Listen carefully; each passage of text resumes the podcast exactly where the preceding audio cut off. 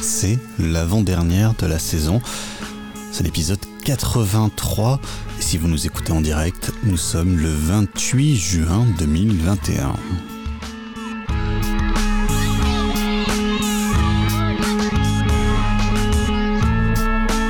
Et aujourd'hui, au programme de cette carte blanche, comme d'habitude, nos nouvelles du futur, ce sera dans une petite dizaine de minutes avec Richard, notre blogueur high-tech.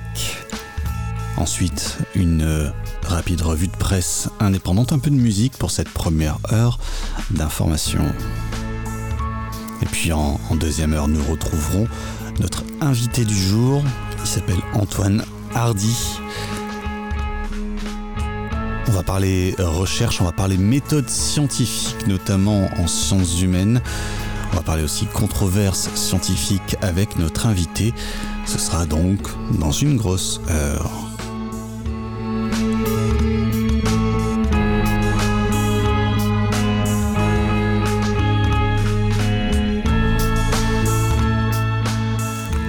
Carte blanche, une émission présentée par Lucas Malter, préparée par Myriam Kéré.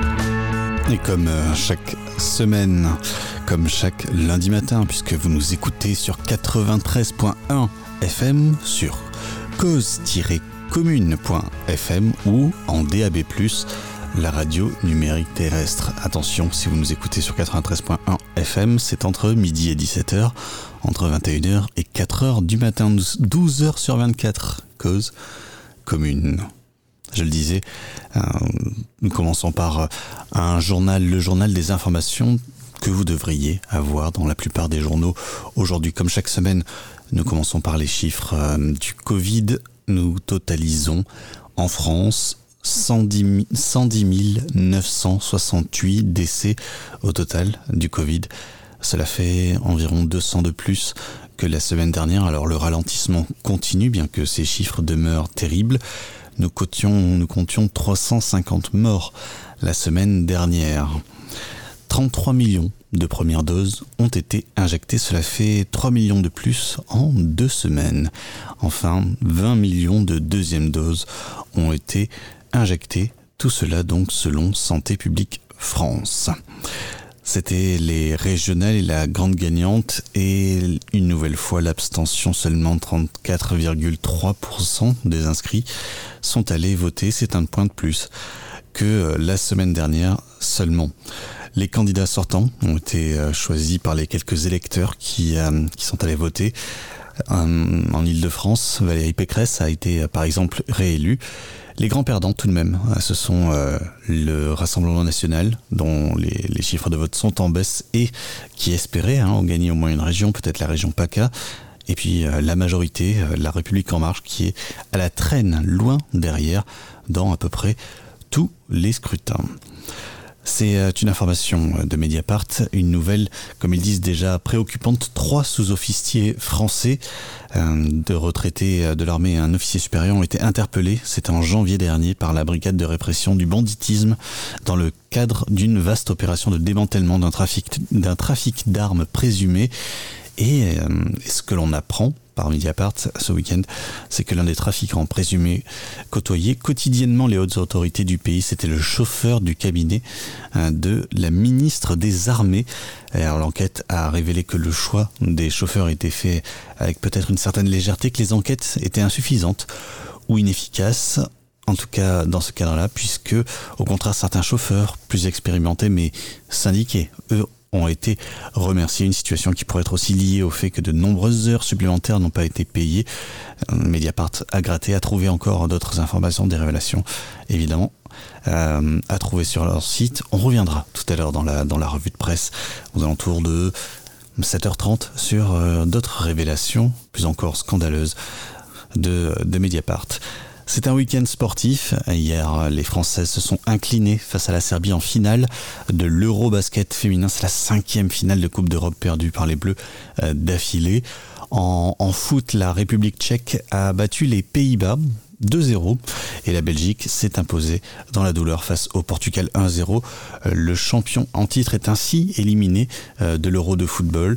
Les autres, euh, les autres euh, sont qualifiés pour les quarts de finale. La Belgique qui affrontera l'Italie et la République tchèque affrontera le Danemark. Et puis le Tour de France a également débuté. Julien Alaphilippe en tête du classement au terme de la première étape s'est vu ravir son maillot jaune hier par le néerlandais Mathieu Van Der Poel. Voilà pour les principales informations euh, de, de ce matin, de ce lundi 28 juin 2021, si vous nous écoutez euh, en direct. On va écouter une première chanson, je vous rappelle, hein, une, une, heure d'information et de musique dans Carte Blanche comme chaque semaine. Et ce, ce groupe Burning Red Ivanoé, Ivanoé I. Bronbjern, je suis pas sûr de prononcer correctement le nom de ce morceau, ce morceau avec lequel on se réveille ce matin. On se réveille si je branche bien les choses.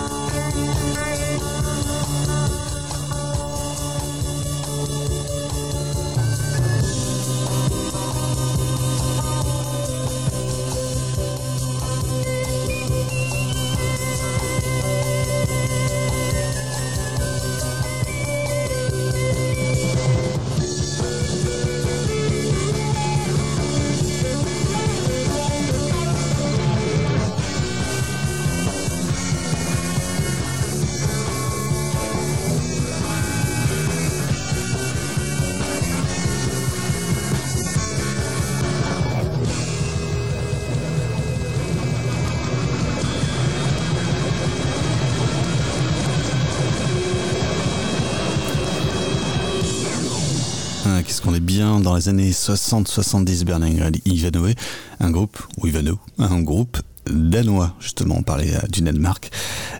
et voilà, il est l'heure de passer aux nouvelles du futur, les nouvelles de Richard Richard. Il est blogueur high-tech depuis 2005. Il s'intéresse aux nouvelles technologies, aux jeux vidéo et chaque semaine, chaque semaine, il nous livre, il nous livre ses euh, nouvelles du futur.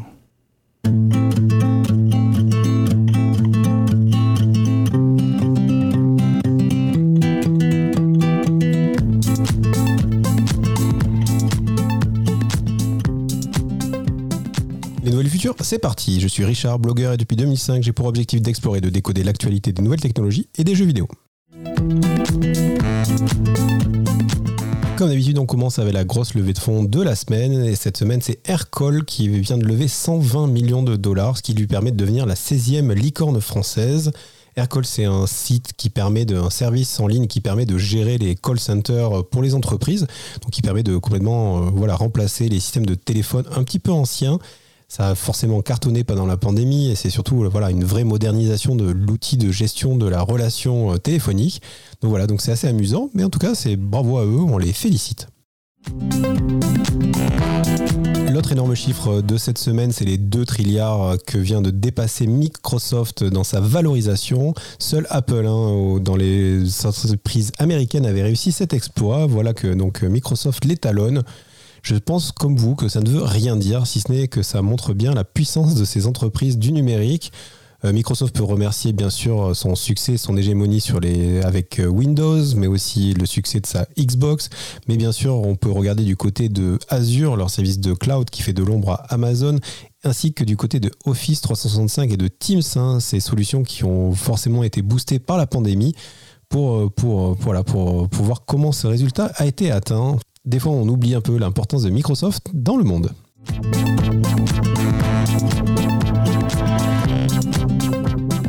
On a appris aussi que Starlink, euh, de son côté, allait atteindre son objectif de couvrir 100% de la planète euh, dès le mois de septembre. Vous savez, Starlink, c'est des satellites euh, mis dans l'espace en géostationnaire par la société de Elon Musk SpaceX.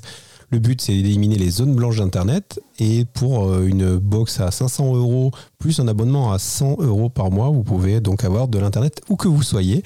Bien sûr, la société précise que pour chaque pays, chaque zone, il faut qu'il y ait des négociations particulières hein, pour, faire opérer pour laisser opérer Starlink, mais euh, voilà, la couverture complète va, euh, va arriver. Il y a bien sûr des polémiques sur la pollution dans l'espace, mais voilà, pour l'instant, euh, on n'en sait pas trop plus sur les, dégâts que ça peut causer. En tout cas, ce qui est sûr, c'est qu'il y a beaucoup de gens dans le monde qui vont pouvoir accéder à Internet sans problème, et ce qui n'est pas possible avant. Donc voilà. Est-ce que c'est bien, est-ce que c'est pas bien? C'est pas moi qui juge.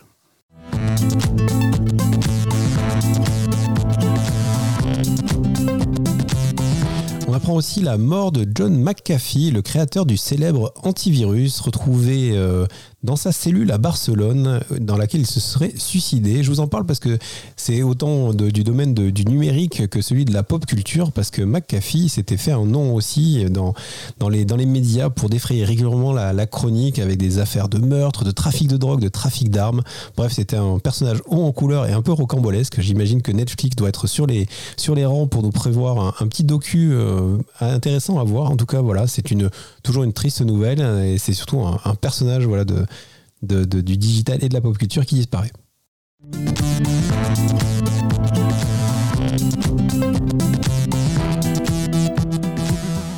Du côté des réseaux sociaux, on apprend que ça y est, WhatsApp va passer au shopping. Donc, euh, dans quelques semaines, vous aurez le plaisir ou pas de voir arriver dans vos conversations avec vos amis des boutiques en ligne totalement intégrées au flux euh, de conversation. Ça vient euh, du fait d'une stratégie qu'on attendait depuis très longtemps, hein, puisque en Asie notamment, acheter euh, au travers ces, euh, applications de communication est de très très courant. C'est moins le cas en France, aujourd'hui en Europe et même aux États-Unis. Mais on voit euh, la stratégie de Facebook, c'était de faire en sorte que ça change. Voilà, attendez-vous à pouvoir acheter directement dans vos flux WhatsApp très bientôt. Articles aussi ont fait état euh, cette semaine de, l'avalanche de services audio. Vous savez, j'ai souvent parlé de Clubhouse, ce service qui permet en quelques clics de créer des, rooms, enfin des zones audio only euh, avec ses amis ou avec des inconnus. Donc je me suis aussi étonné du fait que Clubhouse ait levé 100 millions. Je me suis moqué du fait que Clubhouse n'ait pas d'application Android, alors que Clubhouse maintenant a rattrapé tous ses défauts et connaît un succès relatif. En tout cas en France, et on ne va pas dire que ça s'est quand même bien bien calmé. On apprend que finalement, ben, tout le monde a réussi à copier assez vite euh, le système, puisque Facebook a lancé Live Audio, Spotify a lancé Green Room, Discord Stage Channel, Telegram a aussi son voice chat. Twitter, bien sûr, avec les Spaces, et bien sûr, il y a plein de, startups spécialisées, hein, comme euh, Fireside ou Rocket, qui sont déjà sur le coup. Donc voilà, donc ce, qu'on a, ce que ça nous fait dire, c'est qu'aujourd'hui, euh, la prime à l'innovation est de plus en plus réduite, hein, puisque les, services, euh, les gros services sont maintenant spécialisés dans la copie extrêmement rapide des services qui marchent ailleurs. On avait pu le voir avec les stories hein, il n'y a pas très longtemps. Donc voilà, donc euh, un phénomène assez intéressant, mais surtout qui s'appuie sur un peu du vent aussi, parce qu'on ne sait pas encore si ces services de full audio ont vraiment de l'avenir ou si c'était plutôt vraiment lié à la, à la pandémie. À suivre.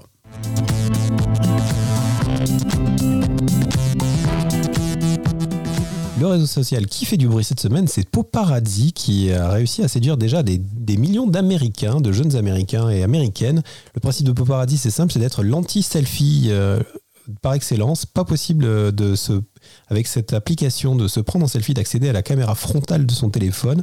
Pas possible de poster aussi du contenu sans taguer, euh, sans désigner la personne qui est sur la photo. Et bien sûr, cette photo ne peut pas être vous. C'est un réseau qui est donc censé ne vivre que par le fait que vous partagez des photos de vos potes.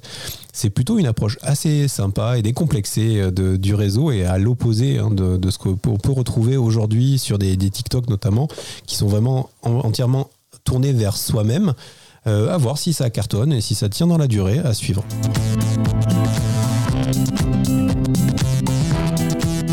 Un des anniversaires de la semaine, c'est celui des Tamagotchi qui fêtent leurs 25 ans. Et pour fêter ça, la société derrière le célèbre animal virtuel euh, a lancé et va lancer plutôt des montres connectées.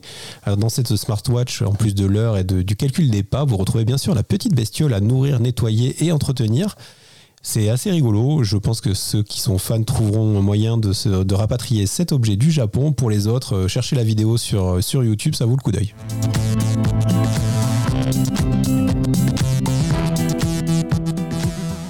Une, petite anecdote du jeu vidéo de cette semaine. Dans le jeu Call of Duty Warzone, donc le Battle Royale extrêmement populaire de la, de la licence extrêmement populaire, euh, il s'est trouvé qu'il y a eu un bug et une porte dans le jeu euh, était une porte, meurtrière, puisqu'en effet, les joueurs qui s'approchaient de cette porte étaient instantanément euh, tués par cette dernière.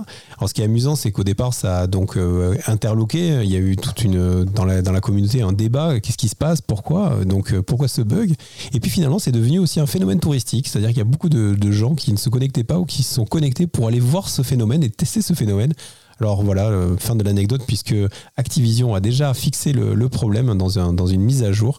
Donc voilà, c'était la triste et courte vie de la porte tueuse.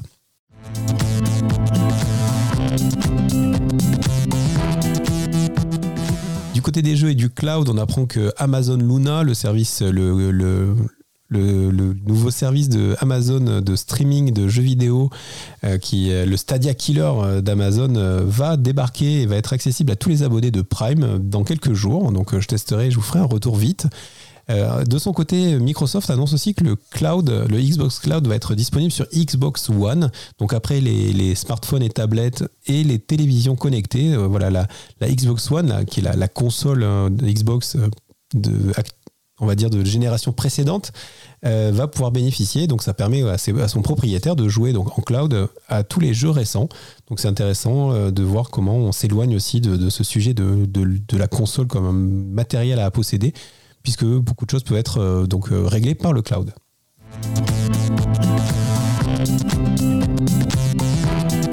Et pour finir, notre anniversaire après les Tamagotchi, c'est Sonic. Sonic a 30 ans, a eu 30 ans ces jours-ci.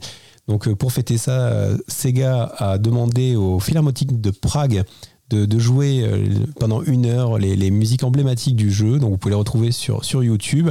Et si la musique classique n'est pas votre truc, sachez qu'à la fin, la Tomova Oyati Band et le Crush et Crush 40, qui sont les deux groupes qui ont composé la plupart des, musiques emblématiques de Sonic, jouent aussi des morceaux presque live. Donc pour les curieux, ça vaut le coup. Pour les fans, vous avez déjà dû voir. Et voilà, je, je suis sûr que vous apprécierez ce clin d'œil.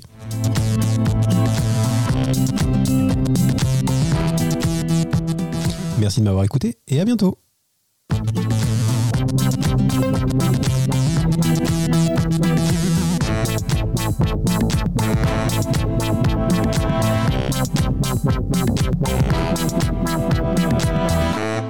Cause commune, cause-commune.fm.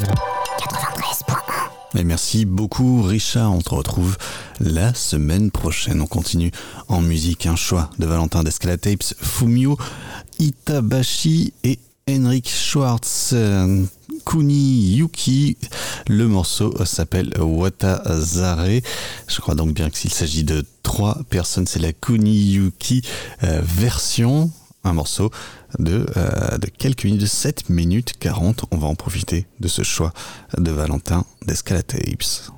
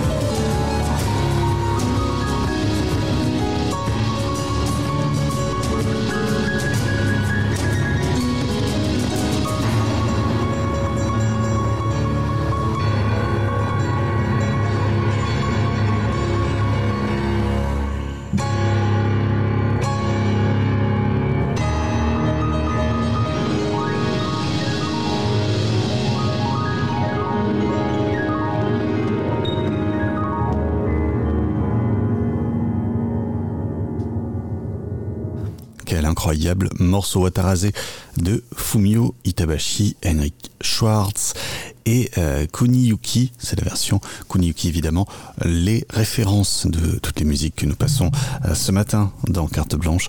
Vous les trouverez sur le site internet sur cause-commune.fm dès que le podcast de l'émission sera disponible normalement dans la journée. C'est la folle histoire d'une manipulation. Sarkozy, Takedine. C'est un article de Fabrice Arfi, Karl Lasque et Anton Rouget pour, euh, pour Mediapart évidemment. Euh, cette euh, histoire, cette folle histoire de manipulation, c'est celle de la rétractation de Ziad Takedine dans l'affaire libyenne, dans l'affaire du financement libyen de la campagne de Nicolas Sarkozy. De nouveaux documents judiciaires qui ont été consultés par Mediapart démontreraient l'ampleur de la manipulation au profit de Nicolas Sarkozy. Et euh, il y a la question de euh, son rôle, évidemment, au cœur de cette, euh, de cette enquête. C'est le, rôle de, Nicolas Sarkozy, celui de Zizata Kedine, mais surtout le rôle de Mimi Marchand, Michel Mimi Marchand, qui a expliqué aux enquêteurs sa mission. Sa mission, c'était tuer Mediapart. C'était en septembre dernier que cette affaire ressurgi, a rebondi alors que la justice devait se prononcer sur euh, ce financement libyen. Il y a eu une révélation, un, scandale en tout cas euh, que souhaitait révéler le clan Sarkozy. C'est euh, Ziad Takedine, celui qui a accusé l'ancien président de, de, ce financement libyen de sa campagne électorale. Eh bien, il s'est rétracté, il a avoué, entre guillemets, dans les colonnes de Paris Match, à l'antenne de BFM TV, avoir accusé à tort Nicolas Sarkozy de corruption par le régime de Muammar Kadhafi à l'époque. Au mois de décembre euh, dernier, hein, il ira jusqu'à signer un, document écrit d'une dizaine de pages devant un notaire à Beyrouth, au Liban, où il s'est réfugié après sa condamnation dans l'affaire euh, Karachi. Euh, et, il confirme, noir sur blanc, qu'il avait menti concernant Nicolas Sarkozy dans le dossier libyen à la demande express du juge euh. Alors cette rétractation écrite sous forme de question-réponse, eh bien, elle a été euh, envoyée au juge de l'affaire euh, libyenne et elle a fait l'objet d'un long article de Paris Match co-signé par le directeur de Paris Match Hervé Gattegno et le reporter François Delabarre sous le titre exclusif Takiedine accuse ses juges.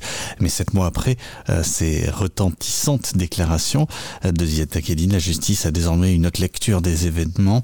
Ils sont qualifiés de, de subordination de témoins et d'association de malfaiteurs. Subordination de témoins, c'est bien faire changer le témoignage de quelqu'un par la pression ou par la corruption. C'est d'ailleurs les, enquêteurs de l'Office anticorruption de la police judiciaire et les juges qui euh, ont découvert éléments matériels à l'appui, précise Mediapart, que cette rétractation de Takiedine avait dans les faits tout d'une opération intéressée confinant à la manipulation médiatique dans le but de tromper la justice euh, en pesant sur son cours. Hein. Ce sont des termes euh, très juridiques, évidemment, tout cela euh, pour bénéficier à la défense de Nicolas Sarkozy. Il y a deux personnages centraux dans cette, dans cette histoire. Leurs rôles n'ont pas été rendus publics hein, par Paris Match et BFM TV, évidemment, mais ils étaient bien présents, ils étaient au cœur de cette opération Takedine. Il y a donc, je vous le disais, Michel Marchand, Mimi Marchand, qui est actuellement en détention provisoire à la prison de Fresnes, dans le cadre de ce dossier, et puis un homme euh, appelé Noël Dubu, ou Dubus. Euh, c'est un homme d'affaires, déjà condamné par, pour escroquerie. Ils sont donc tous les deux mis en examen pour euh, subordination de témoins et association de malfaiteurs. Ils sont évidemment présumés innocents. je le rappelle, Mediapart le rappelle aussi. Mimi Marchand, pour pour information, donc c'est une proche de Nicolas Sarkozy, c'est une proche également euh, du, couple, du couple Macron. Elle avait notamment conseillé Alexandre Benalla lorsqu'il a eu euh, les soucis dont, dont, nous nous souvenons. Elle est proche de, euh, de, Paris Match, c'est une photographe également. dans, voilà, dans les, sphères, euh, les sphères médiatiques, les sphères un petit peu euh, people. Et alors qu'elle déclarait en avril avoir rien à voir avec ce, ce coup de Paris Match et de BFM TV, cette, cette exclusivité commune de, Paris Match et BFM TV d'avoir obtenu le témoignage de Tekedine, eh bien elle a en réalité, d'après l'enquête judiciaire, piloté quasiment de A à Z l'opération. Euh, main dans la main donc avec ce Noël du bus. Les deux étaient notamment présents autour de Takedine à Beyrouth quand il s'est mis à dédouaner Sarkozy dans l'affaire libyenne. C'était 30 secondes qui ont fait l'ouverture euh, d'une édition spéciale de BFM TV. Mais pourtant, la chaîne n'a rien dit des conditions de l'entretien nul, mention euh, de ces deux personnages importants. Paris Match non plus, hein. il n'a pas donné les dessous de son scoop, qui est donc aujourd'hui sujet à caution. Et il y a eu euh, donc euh, ce journaliste François Delabarre qui était qui était sur place, hein, qui était qui était au Liban, qui avait euh, reçu le témoignage de Ziad Takiedine. Il a eh bien, le, juge des libertés et de la détention a, jugé que les échanges téléphoniques de ce journaliste François Delabarre avec la direction de, de son journal pouvaient être conservés dans le dossier d'instruction. Et ce que l'on trouve dans ces échanges, c'est notamment le, le 12 novembre euh, qu'il euh, il, envoie un message, un François Delabarre envoie un message à ce à son euh, directeur adjoint, à l'époque seulement responsable hein, à Paris Match, et, il lui dit que c'est étonnant et que ça sent la euh, subordination de, témoins. C'est ce qu'il avait, ce qu'il avait notamment envoyé à Hervé euh, Gattegno. Et, donc le, le, journaliste hein, lui-même se posait, se posait des questions. Dans le dossier, on trouve également des versements d'argent, quelques dizaines de milliers d'euros à, à, Monsieur Takiedine, Aziat Takiedine, et des promesses financières qui sont chiffrées en millions ont été découvertes par les euh, par les enquêteurs au moment où l'intermédiaire se mettait à changer subitement de version. Donc on était à l'automne à l'automne 2020.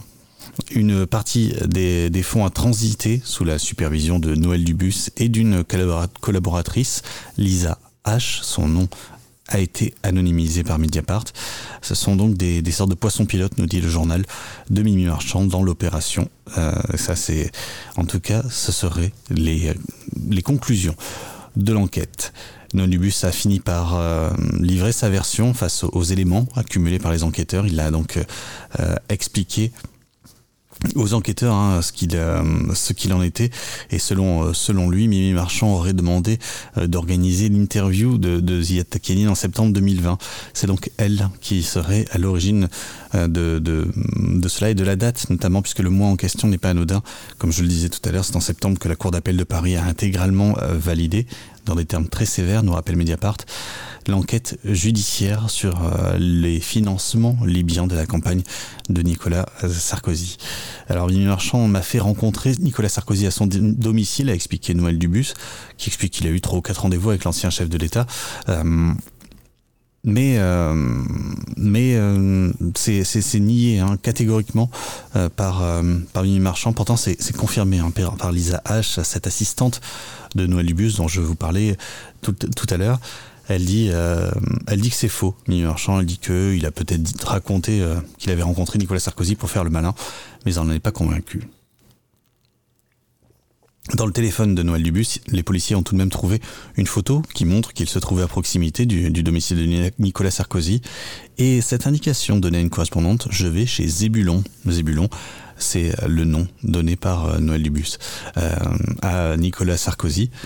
Euh, et il explique dans son, message, Mimi me rejoint. Mimi, évidemment, très probablement euh, Michel Marchand. Alors l'instruction judiciaire s'oriente vers un autre élément central hein, du dossier, cette euh, rétractation écrite de Ziad Takiedine qui a été euh, signée devant notaire en décembre 2020. Euh, C'était un document euh, formel, euh, c'est selon, c'est ce que voulait Mimi Marchand selon Noé Dubus et, euh, et qui pourrait donc être intégré parce que l'article de Paris Match malheureusement pour la défense de Sarkozy n'avait pas été repris par les juges. Alors la rétractation nous explique euh, Mediapart, elle a été écrite dans des termes juridiques proches de la défense de Nicolas Sarkozy mais moins proche des propos habituellement euh, tels qu'habituellement formulés par Ziad Takieddine. Alors selon Noël Dubus, cette euh, idée là de rétractation formelle écrite par Takieddine euh, a été soumise par Mimi Marchand à l'avocat de Nicolas Sarkozy, maître Thierry Herzog, qu'on retrouve donc également dans cette affaire. Et d'ailleurs, une liste des questions de cette rétractation écrite ont été trouvées dans le téléphone de Mimi Marchand. Alors Noël Dubus, il explique également qu'il a recueilli les réponses de Takedine avant de les faire remonter et valider en haut lieu. Il y avait des, corrections, en tout cas il soumettait les réponses à Thierry Herzog, donc l'avocat de Nicolas Sarkozy, et Hervé Gattegno, le rédacteur en chef de, de Paris Match. Et, euh, au sujet de la, de la rétractation, il, il explique qu'il voilà, il devait donner il devait donner un, exemplaire à Thierry Herzog, c'est confirmé par sa collaboratrice, donc euh, toujours Lisa Euh, l'autre élément troublant, ce sont ces photos de Ziad Takedi en train de signer chez un notaire libanais. Elles ont été publiées dans Paris Match, mais euh, elles n'ont pas été créditées. C'est très rare dans ce, dans ce magazine. Et euh, ceci expliquant sans doute cela, ce sont des photos qui ont été envoyées par Noël Dubus lui-même, prises par Noël Dubus lui-même. Il les a envoyées à Mimi Marchand et, et, donc elles se sont retrouvées dans, cette, dans cet article. il explique d'ailleurs que ça lui a valu un petit froid avec le Liban. Et après l'opération euh, Mimi Marchand continue, euh, continue, a continué de s'activer pour le compte de Nicolas Sarkozy dans cette affaire libyenne. Et quelques jours avant d'être arrêtée, euh, c'était donc le 22 mai dernier, elle a eu une conversation avec Marc-Olivier Fogiel, directeur de BFM TV, toujours ses, ces révélations hein, de, de Mediapart. Elle évoque euh, une autre écoute. Euh, dans une autre écoute, elle évoque un contrat que Nicolas Sarkozy aurait promis avec le, groupe Accor. Et euh, il indiquait être en mesure de, prouver, elle indiquait être en mesure de prouver qu'un document révélé par Mediapart en 2012 était un faux. Et, et ce, malgré le fait que la, justice a d'ores et déjà par trois fois confirmé hein, que ce document était un vrai. Interrogé par les policiers sur sa mission dans cette affaire, Mimi Marchand a répondu que sa mission était donc de tuer Mediapart. Voilà pour cet incroyable article. J'ai passé quelques, euh, certes j'ai fait euh, un, grand, grand et long résumé, mais j'ai passé encore quelques détails. Je vous invite à retrouver euh, l'ensemble de, cet article sur Mediapart et, voir si je l'ai pas mis dans le journal des informations que l'on a entendues partout, car j'ai l'impression, je me trompe peut-être qu'on n'en a pas tant entendu parler que ça. Espérons que cela change. Nous sommes en présence euh, potentiellement d'un scandale d'État. On continue avec un autre choix euh, de Valentin Burial. Dark Gethsemane. Je ne sais pas prononcer cela, Valentin. Monster.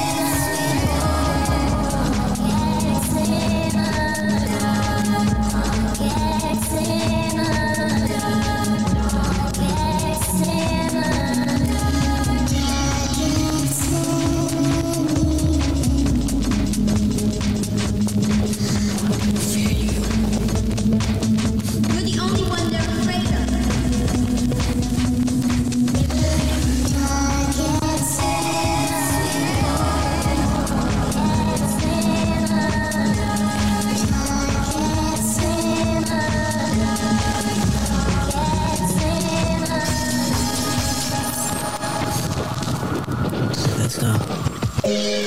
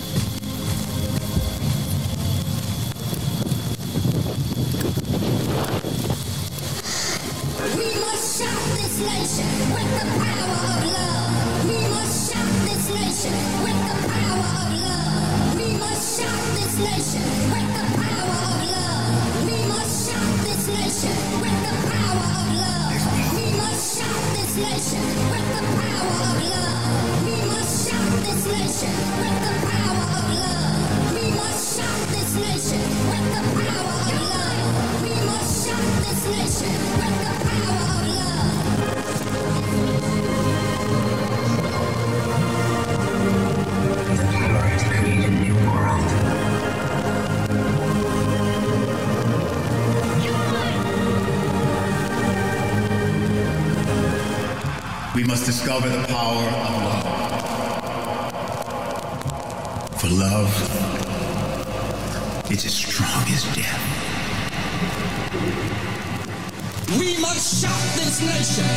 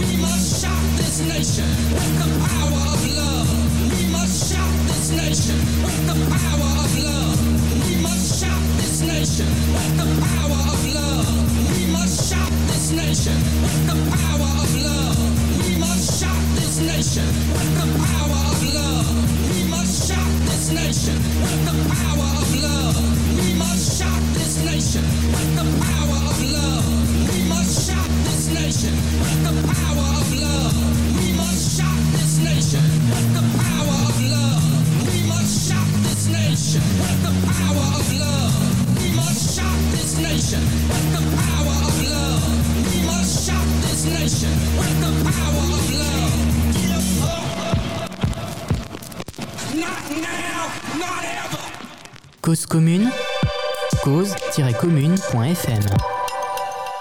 Voilà un morceau bien étonnant, encore une fois un nouveau choix de Valentin Burial, Dark Gethsemane. Et euh, d'ailleurs on va continuer en musique avant de se retrouver à 8h pour, pour les infos, pour le journal des informations que vous devriez normalement trouver dans tous les journaux aujourd'hui. Et on continue avec un, autre choix hein, de Valentin, c'est Odyssée. C'est un morceau qui s'appelle Easy Come, Easy Go. J'espère qu'on va continuer avec euh, un tel euh, un tel palmarès de, de bons choix après cette, euh, cet étonnant boîte à raser tout à l'heure de, de, de Fumio Itabashi. Eh bien, on va le découvrir tout de suite. Et ce matin dans Carte. Et on se trompe une nouvelle fois de bouton.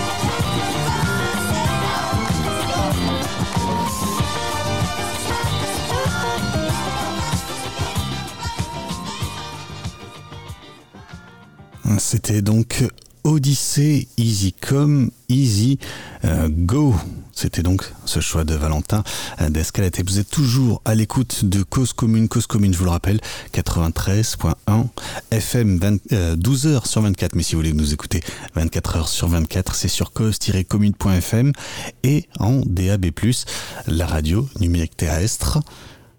J'aime bien le faire, j'avais envie de le faire, ça. Cause Commune, il est 8 heures. Cause commune, cause-commune.fm. Et voilà, il est l'heure de retrouver notre journal, ce journal des, des, informations que vous devriez avoir un petit peu partout aujourd'hui dans les journaux. Mais on commence comme euh, chaque semaine avec euh, un bilan, un chiffre des, euh, du Covid que depuis, depuis quasiment le début de la crise. Hein, je, je tiens les, les comptes de ces, euh, de, de, ces nombres de décès, qui est peut-être l'un des seuls chiffres hein, sur lesquels il est impossible d'avoir des, des, trop de biais d'interprétation, trop de, de manipulation. 110 968 décès hier à 14h, hein, chiffre recensé hier à 14h. 110 968 décès au total du Covid, ça fait 200 de plus que la semaine dernière. Donc euh, la bonne nouvelle dans ces chiffres terribles, c'est que le ralentissement continue. Nous comptions 350 morts euh, sur la semaine euh, passée, même si bien sûr euh, nous sommes dans des, des, chiffres qui ne veulent plus, qui ne veulent plus dire grand chose, hein, même en semaine par semaine, ça devient de moins en moins pertinent puisqu'il peut y avoir des, des billets de comptage. Au niveau des, des chiffres, encore une fois, 33 millions de premières doses qui ont été injectées, ça fait 3 millions de plus en deux semaines, 20 millions de deuxièmes doses ont été injectées en France. Tout cela selon les chiffres de Santé publique France. La grande gagnante des élections régionales, c'est l'abstention. Seulement 34,3% des inscrits qui sont allés voter. Hein, ça fait donc 65,7% d'abstention. C'est un point de plus que la semaine dernière, mais ça reste euh, catastrophique. Les candidats sortants ont été choisis par les quelques électeurs qui sont allés voter, notamment en Ile-de-France avec Valérie Pécresse qui a été réélue. Et les grands perdants sont notamment le Rassemblement national, dont les chiffres de vote sont en baisse et qui n'a obtenu aucune région, et la majorité LREM qui, qui est à la traîne, hein, loin derrière dans tous les scrutins. C'était le cas la semaine dernière, c'est le cas cette semaine pour les listes qui, qui se sont maintenues, notamment d'ailleurs en Ile-de-France. Euh, c'est une c'est une révélation de Mediapart. Trois sous-officiers français euh, de, retraités et un officier supérieur ont été interpellés en janvier dernier par la brigade de répression du banditisme dans le cadre d'une affaire de, de trafic d'armes euh, présumée. On apprend également, grâce à cet article, que, le chauffeur, un chauffeur au cabinet du ministre des Armées, a été lui-même mis, mis en examen dans cette, affaire. C'est également l'occasion de se rendre compte que certaines enquêtes sont insuffisantes, inefficaces ou peut-être faites avec légèreté concernant le choix des chauffeurs, tandis qu'au contraire d'autres sont faites avec peut-être un peu plus de sérieux dès qu'il s'agit de, chauffeurs qui sont syndiqués. Mais bon, c'est peut-être du mauvais esprit. On apprend également qu'il y a de nombreuses heures supplémentaires qui n'ont pas été payées et autres, euh, autres euh, révélations sur ce, ces coulisses, ces coulisses de, donc du, de l'emploi de chauffeurs par le ministère euh, des Armées. C'était euh, c'était un week-end sportif également. De toute façon, ça va être comme ça tout l'été. Certains s'en réjouissent, d'autres s'en désolent. Moi, je m'en réjouis. hier, c'était une finale finale de l'Eurobasket féminin. Malheureusement, les Françaises se sont inclinées face à la Serbie. C'est la cinquième finale de Coupe d'Europe qui est perdue par les Bleus euh, d'affilée. En foot, c'est l'Euro de football également avec la République tchèque euh, chez les hommes, hein, avec la République tchèque qui a battu les Pays-Bas à 2-0. C'était aux alentours de, de 18h que s'est déroulé le match hier. Et la Belgique qui s'est imposée dans la douleur face au Portugal 1-0 et donc le Portugal, le champion en titre, est ainsi éliminé euh, de l'Euro. Les autres euh, se sont qualifiés pour les quarts de finale. La Belgique notamment y affrontera l'Italie, la République tchèque affrontera le Danemark. Le Tour de France a également commencé avec euh, Julien Alaphilippe qui était en tête du classement. Au terme de la première étape, il s'est vu ravir son maillot jaune hier par un, coureur néerlandais, Mathieu Van Der Poel. J'espère que je prononce correctement euh, son nom. Voilà pour, euh, voilà pour les, informations euh, principales que vous devriez retrouver aujourd'hui. On va passer à notre invité. Notre invité s'appelle Antoine Hardy. C'est euh, l'heure des idées en face. Et les idées en face, c'est maintenant.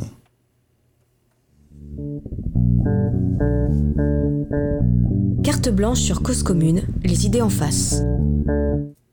Et ce matin, dans Carte Blanche, nous recevons Antoine Hardy. Bonjour Antoine Hardy. Bonjour. Vous êtes politiste, vous êtes doctorant en sciences politiques à l'Université de Bordeaux. Euh, il y a, un- un- comme souvent avec des chercheurs ou même des jeunes chercheurs comme vous, un CV assez long, mais tant pis, je vais, je vais euh, le, le donner. Vous faites partie de ce groupement de recherche CNRS INRA qui s'appelle 1.5, qui s'intéresse à la transition écologique. Vous vous intéressez à l'activisme scientifique et vous êtes euh, le co-auteur d'un podcast qui s'appelle 20 minutes avant la fin du monde, un podcast de défense, d'autodéfense écologique, euh, comme, euh, comme vous l'appelez. Et euh, la raison de notre invitation aujourd'hui, la raison première, en tout cas ce qui nous a donné cette idée de cette invitation, c'est cette tribune dont vous êtes le co-auteur, ce que Nathalie Hennick fait à la méthode scientifique. Vous l'avez coécrit avec Arnaud Saint-Martin qui est sociologue. Et alors, pour essayer de comprendre un petit peu quelle est euh, la controverse, il faut comprendre que Nathalie Hennick, euh, elle est l'autrice d'un tract chez Gallimard qui s'appelle Ce que le militantisme fait à la recherche. Est-ce que vous pouvez euh, juste en, un mot nous dire qui est cette sociologue Nathalie Hennick? Bien sûr, mer- merci de, de cette invitation. C'est une sociologue de l'art principalement. J'ai lu plusieurs de ses livres et elle a publié au mois de mai dernier ce tract chez Gallimard. C'est une collection chez Gallimard qui est une collection généraliste. Il publie des auteurs et autrices euh, différents. Et dans euh, ce texte-là, elle euh, déploie toute une rhétorique pour expliquer en quoi la recherche aujourd'hui serait contaminée par le militantisme.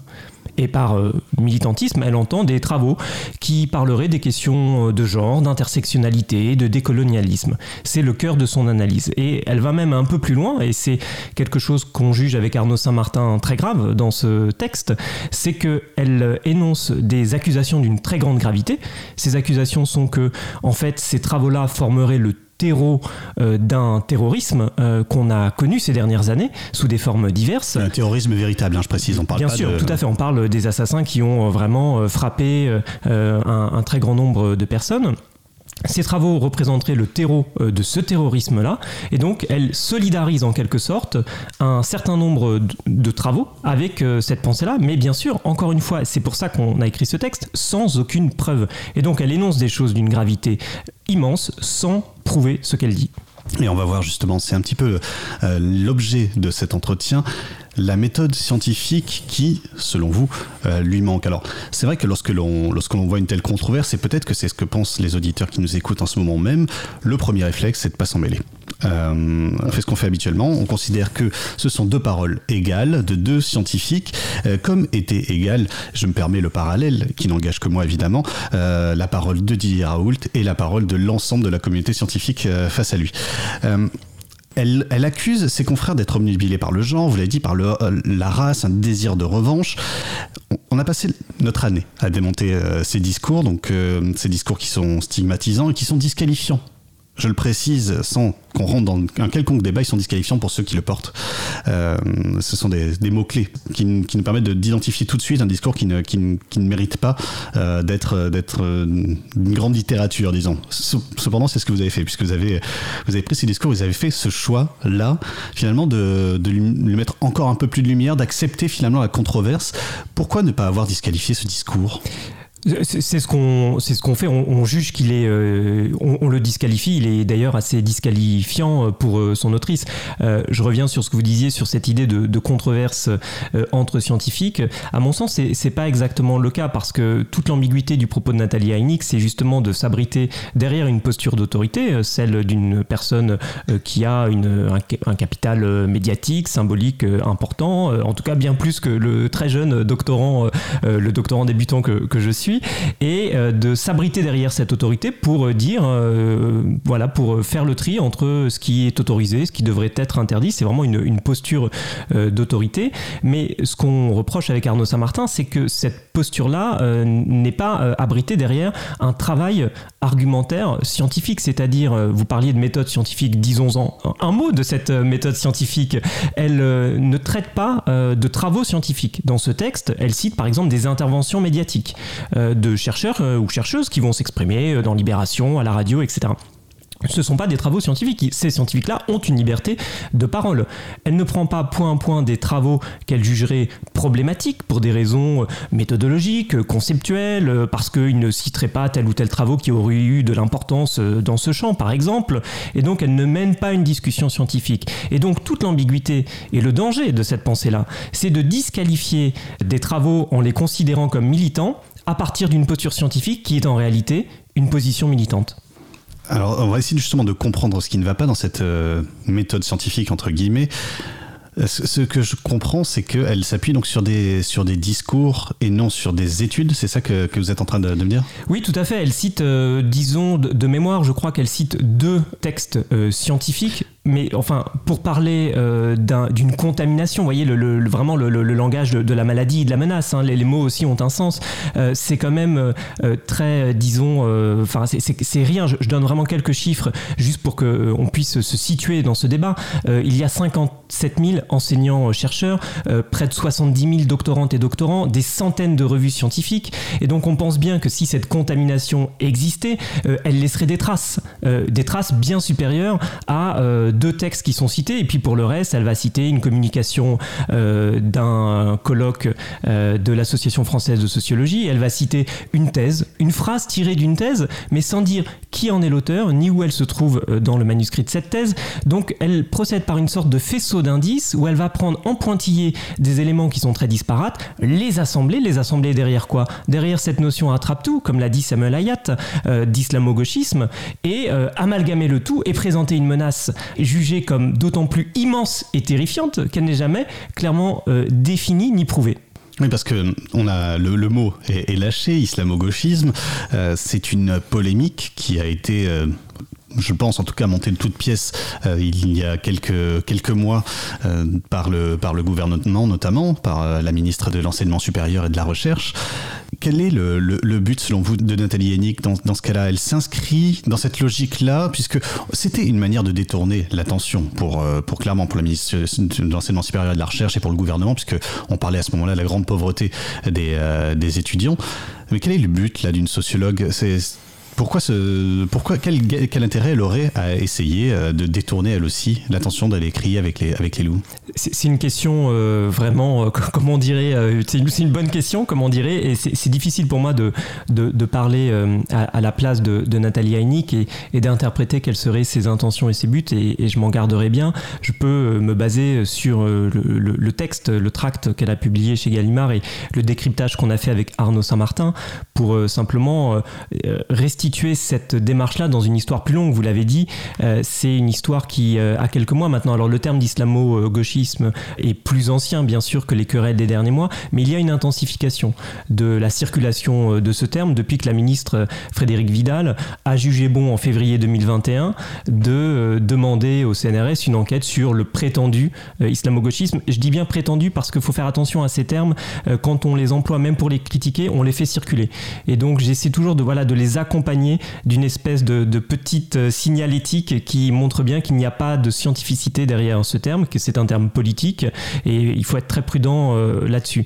Et donc il y a cette enquête qui est demandée en février 2021 et euh, Nathalie Heineck s'inscrit là-dedans. Mais il y avait déjà eu d'autres moments. Il y avait eu l'observatoire du décolonialisme et des idéologies identitaires en janvier de la même année, donc une année qui est, dense, qui euh, mettait en garde contre ce qui menaçait l'université. En un mot, toujours à peu près la même chose.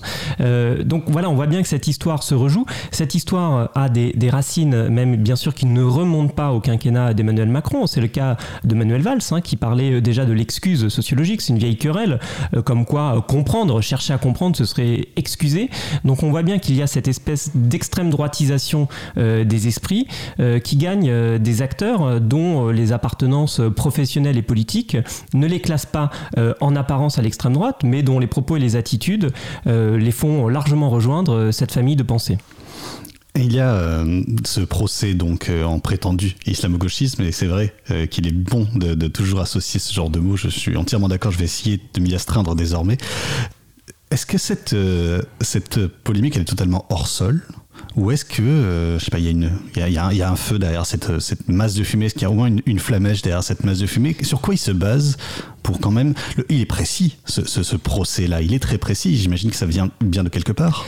Il se fantasme comme euh, voulant être précis, et quoi de mieux pour être précis que de citer des chiffres? Et c'est ce qu'ils font, euh, l'Observatoire du décolonialisme. D'ailleurs, c'est un chiffre que Nathalie Heineck a cité sur France Inter. Je précise cela parce que si ce tract de Gallimard était resté euh, dans, euh, disons, la discrétion de, de vente en librairie, euh, peut-être que Arnaud Saint-Martin et moi aurions pensé qu'il ne valait pas lui euh, donner une publicité euh, supplémentaire. En revanche, Nathalie Heineck est passée à France Inter sur la tranche du 8h20, qui est une, heure de quand même de, visibilité très importante, et donc elle a pu euh, propager euh, ses, ses réflexions pendant, euh, pendant à peu près une vingtaine de, de minutes.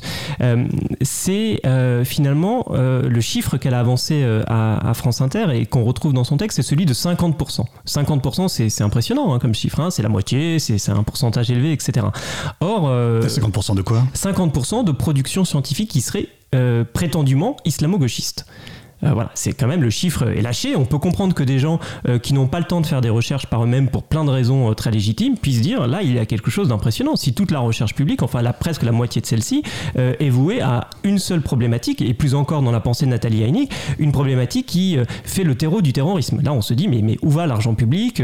Que devient que deviennent les scientifiques et la science avec eux? Et ça doit être sérieux puisque c'est repris à 8h20 sur France Inter. c'est en tout cas popularisé par, par cette euh, chercheuse, effectivement, sans, contradiction sur le, chiffre. Et en fait, un chercheur qui s'appelle Albin Wagener a euh, enquêté hein, là-dessus. Euh, il a étudié quatre portails de recherche qui sont euh, des portails de recherche, c'est-à-dire des endroits où se sont mis en ligne la publication scientifique. Il a cherché euh, des termes comme genre, intersectionnalité, décolonialisme, donc vraiment les mots épouvantail du débat public aujourd'hui. Et il a trouvé que selon euh, les portails, euh, c'est entre 0,038 et un peu plus de 2% à chaque fois euh, des termes euh, qui, de ces termes-là qui se retrouvent dans la production scientifique. Euh, donc on voit bien que ne serait-ce que sur les mots en eux-mêmes, c'est une infime minorité de travaux. Mais ce n'est pas le seul problème. Parce que ce n'est pas parce qu'il y a ces mots-là que ces travaux sont militants. Et c'est ce glissement-là justement qu'opère Nathalie Heineck en procédant par l'identification de certains termes à une disqualification par militantisme. Et un autre chercheur qui s'appelle Gilles Bastin a dit c'est quand même un peu bizarre cette histoire parce que prenons le mot genre par exemple, euh, ce mot qui fait peur également. Eh bien, euh, quid d'un colloque sur le genre romanesque par exemple? Si on cherche simplement par association de mots, les chercheuses et chercheurs qui ont monté un colloque ou qui ont écrit un article sur le genre romanesque, il y a plein de choses à en dire, euh, vont se trouver euh, associés euh, à euh, ce militantisme disqualifiant. Donc on voit bien que c'est une méthode qui n'est pas du tout sérieuse, et d'ailleurs c'est même pas une méthode. Dans le texte on appelle ça du bidouillage, c'est-à-dire on reconstruit quelque chose, on met un chiffre qui permet de scientificiser, mais ce chiffre il est construit, et en l'occurrence il est plus que mal construit. Mais alors ce 50%, on ne sait pas du tout d'où elle le sort. Elle le sort d'un travail de l'Observatoire du décolonialisme qui justement a procédé par une recherche euh, de mots-clés et euh, c'est le travail que déconstruit Albin Wagener. D'accord. Euh, il y a euh, dans ces débats qui, moi, me rappellent des débats qui avaient, qui, quand j'étais jeune, il y, a, il y y plus de 30 ans, euh, ils avaient déjà cours, ils, ils concernaient l'école. On parlait de, de l'idéologie des, des- des profs euh, qui donc, serait délétère pour, pour euh, les enfants, qui risquaient, euh, voilà, qui risquaient d'être manipulés par leurs professeurs. C'est un peu plus étonnant qu'on dise la même chose des étudiants. Ils sont si naïfs que ça, nos, étudiants? C'est effectivement, est-ce que euh, des, étudiants qui auraient affaire à une pensée, si elle l'était, dogmatique, sectaire, etc., est-ce qu'ils ne seraient pas capables d'avoir en eux-mêmes les, outils pour la décrypter? En réalité, c'est pas très surprenant, parce que cette pensée, en plus d'être réactionnaire, évidemment, se décline selon les différents attributs de, de ce qu'est un, schéma de pensée réactionnaire, et le paternalisme en fait euh, largement partie, c'est-à-dire le fait que euh, les étudiants seraient des sujets, des sujets faibles, potentiellement instrumentalisables. Euh, or aujourd'hui, ils ont, ils ont des problèmes très sérieux à affronter, beaucoup plus différents que la prétendue instrumentalisation qu'ils subiraient de leur part de leurs enseignantes et enseignants. Et donc, vous ne croyez pas du tout, du tout à cette instrumentalisation possible des élèves? Non, euh, non, non, je, je n'y crois pas. Enfin, la, pensée se construit dans le, dans le temps. Euh, moi, je pensais pas la même chose à 20 ans euh, qu'aujourd'hui. Ce sont des expériences humaines, intellectuelles, intimes, qui permettent de construire une pensée et, l'université et, l'expression de ces, de ces différentes pensées. Mais justement, parce qu'elle est aussi le lieu de, la, formation de, de, des manières de penser, je trouve qu'il y a des attaques derrière l'université qui pourraient augurer un jour euh, d'une complète mise sous tutelle des libertés académiques. Je vous donne un exemple dans euh, la récente loi de programmation de la recherche. Il y avait deux amendements qui ont été proposés et qui ont été supprimés. Et l'un de ces amendements proposait de subordonner la liberté académique aux valeurs républicaines. Euh, personnellement, j'ai rien contre les valeurs républicaines, mais euh, je me dis un truc très simple, c'est que pour respecter la République, il y a la loi. Euh, pourquoi me faire signer un document en plus que le pacte qui me lie au pays dans lequel je vis chaque fois que je me déplace dans la rue ou que je prends le métro pour venir ici? Pourquoi l'université est-elle aussi crainte par une partie de la droite et de l'extrême droite? Je, ne sais pas pourquoi elle est, crainte euh, par euh, ces gens-là, mais on, voit bien euh, la, direction que prennent ces critiques. Effectivement, depuis quelque temps, ces critiques ont une seule direction. Ce sont des pensées, des chercheuses et chercheurs qui travaillent sur les questions de genre, d'intersectionnalité, de décolonialisme. Il y a cette espèce d'ennemi fantasmé qui reconstruit, qui agrège des oppositions très diverses et qui est une forme de querelle de querelles idéologiques. Je pense que, encore une fois, c'est très difficile, et je, moi je, ne parle pas au nom de, personnes que je ne connais pas, mais j'ai l'impression, pour euh, lire un certain nombre de textes qui soient propagés euh, par ces personnes, ou en tout cas de textes critiques, euh, qu'il y a quand même, et vous le disiez tout à l'heure, une volonté de diversion. Euh, c'est beaucoup plus simple de dire qu'il y a un grand ennemi, euh, plutôt que de parler des problèmes réels euh, qu'affronte l'université. Un manque de financement, un manque de postes, un manque de de nouvelles universités pour faire face euh, au nombre beaucoup plus important d'étudiants euh, qu'il y a depuis quelques années, en plus des étudiants qui s'inscrivent déjà. Il y a une évolution démographique importante. On pourrait parler de tout ça. Euh, c'est beaucoup plus simple de populariser l'idée qu'il y aurait des menaces immenses qui menaceraient l'université beaucoup plus que celles très réelles qui aujourd'hui la mettent en danger. Cause commune, cause-commune.fm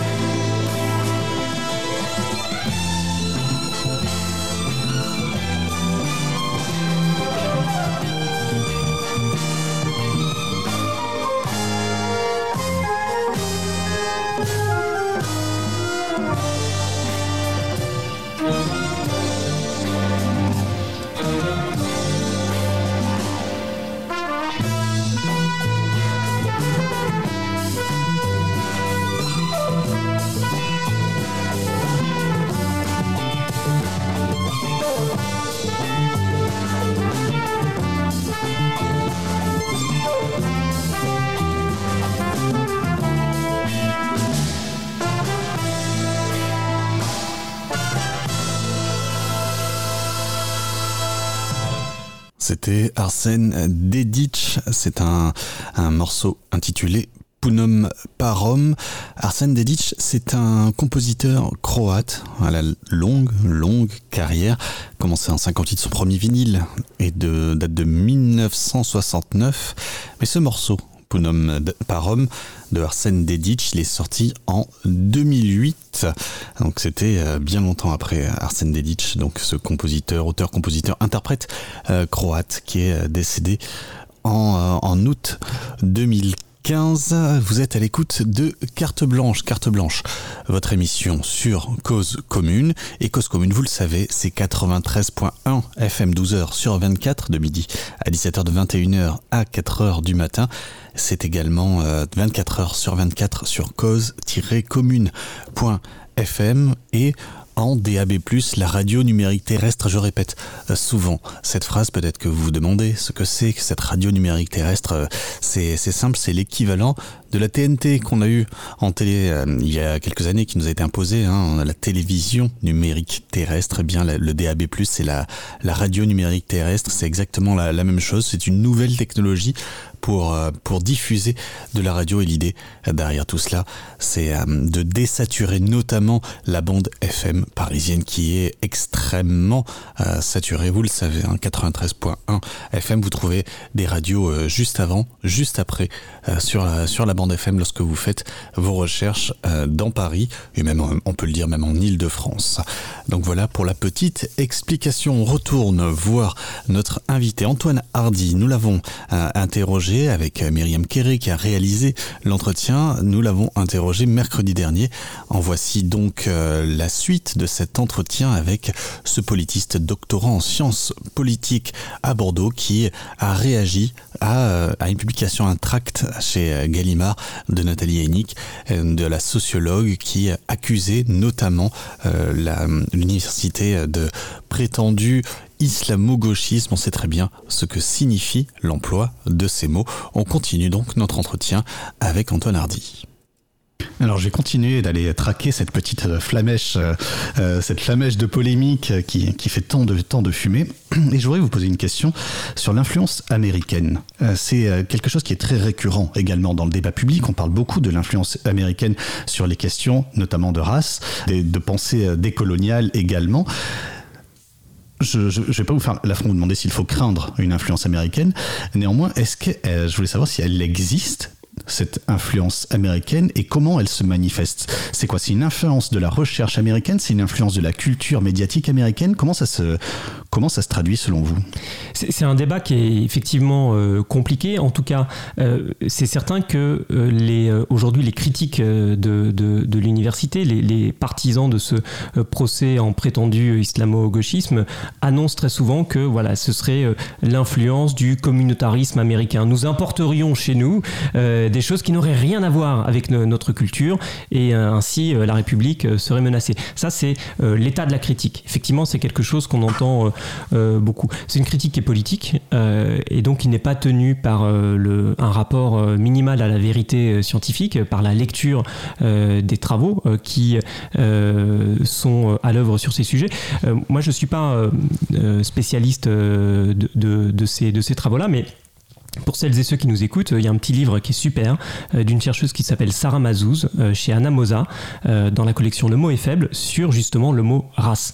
Et Sarah Mazouz raconte bien l'histoire de ce terme et ce qu'il permet aujourd'hui à la recherche scientifique. On se rend compte à la lecture de ce livre d'une chose, c'est que les critiques qui dénoncent voilà une sorte d'américanisation de la recherche, etc., en fait, sont des critiques pas du tout sérieuses de gens qui n'ont pas lu les travaux dont ils parlent, qui racontent n'importe quoi. Simplement, le problème, c'est que ces gens-là ont accès aux médias, euh, à certains médias en tout cas, euh, à des positions de pouvoir, euh, à quelque niveau que ce soit, et peuvent diffuser ce genre d'idées qui, sont, qui sont des idées bidons. Ça fait partie voilà, des difficultés qu'on a aujourd'hui collectivement. Dans mon milieu journalistique, je pourrais parler de l'évolution de quelques personnes que j'ai eu la chance ou pas de rencontrer au cours de ma carrière, et j'ai vu cette dérive dans laquelle ils ont pu euh, parfois se, vautrer. Est-ce que euh, vous-même, vous pouvez témoigner de, cela au niveau de, votre domaine, de vos domaines? Comment on commence une carrière en étant sociologue, en étant chercheur, en étant scientifique, et on la poursuit en oubliant toute forme de méthode scientifique? Effectivement, il y a des évolutions de ce type. Pour, plein de, pour plein de raisons, euh, j'imagine, euh, dans, dans un, cours au Collège de France, Pierre Bourdieu euh, parle de l'effet de Janov. L'effet de Janov, c'est la manière dont certains vont déporter le débat hors de l'arène scientifique pour régler une querelle scientifique auquel ils n'ont plus les moyens de s'affronter. C'est un petit outil que je trouve assez intéressant pour essayer de regarder ces polémiques qui sont aussi des tentatives de prise en main institutionnelle et de régler, par exemple, en faisant des interviews ou en en, signant des textes ou en, popularisant des idées, je sais pas, dans le point, dans Valeurs Actuelles, pour les, pour les citer, euh, plutôt que dans le cadre de séminaires ou de, de travaux scientifiques. Encore une fois, si Nathalie Heineck considère qu'un ou plusieurs euh, textes euh, scientifiques, encore un mot sur la méthode, ces textes scientifiques, quand ils sont publiés, ils sont jugés par les pairs, c'est-à-dire qu'ils sont jugés par d'autres chercheurs. Et donc si elle considère que ce jugement-là a failli, elle peut très bien écrire un autre texte scientifique qui explique pourquoi, encore une fois, en termes de méthode, d'analyse, de concept, euh, ces textes-là euh, font défaut, euh, ont des erreurs. c'est la, la, science évolue de, de, cette, de cette manière-là, dans une, dans une espèce de grande conversation entre pairs. Mais régler les choses par tweet interposé euh, par une euh, médiatique, ce n'est, plus euh, les régler sur le plan scientifique, c'est les régler sur le plan politique. Et je pense qu'il y a cette tension-là, effectivement, de vouloir prendre du pouvoir. c'est pas du tout être complotiste de le dire, hein, c'est qu'il y a des positions de pouvoir, des gens qui sont un peu plus que d'autres en mesure de, de décider ce qu'ils peuvent, ce qu'ils peuvent faire. Et on le voit bien, je pense, et du coup, voilà, à des, à des, à des sociologues qui, voilà, qui peuvent avoir ces, ces, ces dérives, ces dérives-là. Je dis pas que c'est le seul schéma explicatif. Euh, il y en a sans doute beaucoup d'autres, mais je pense que ça peut faire partie euh, des raisons. Euh, je, me souviens de cette, de cette phrase de, Simone de Beauvoir qui disait qu'elle avait écrit le deuxième sexe, mais pas du tout dans un, dans un, un esprit militant purement dans un esprit scientifique, mais qu'elle se réjouissait que, il soit, que son texte soit récupéré justement par les, par les militants et militantes. Les militants ont besoin de la science. Est-ce que la science a besoin des militants? Oui. Oui, tout à fait, bien sûr. Et je suis très heureux que vous, évoquiez ça parce que euh, on, voit bien que les relations entre les deux sont euh, beaucoup plus riches que les prétendus procès en inféodation ou en instrumentalisation. Ce sont des relations euh, riches et aussi des relations anciennes entre science et militantisme. je peux vous donner quelques exemples. il y a les travaux d'Epstein qui a travaillé sur les, les, malades du sida et comment ces derniers ont pu remodeler l'agenda de recherche. Il y a un autre chercheur qui s'appelle David Hess euh, qui euh, a travaillé sur ce qu'il appelle le, euh, la undone science, c'est-à-dire la science non faite. C'est très simplement des militants et militantes qui, en voulant réclamer quelque chose politiquement, vont découvrir quelque chose qui n'a pas été investigué scientifiquement. par exemple, concernant l'entrepôt de matières toxiques près d'une école, etc.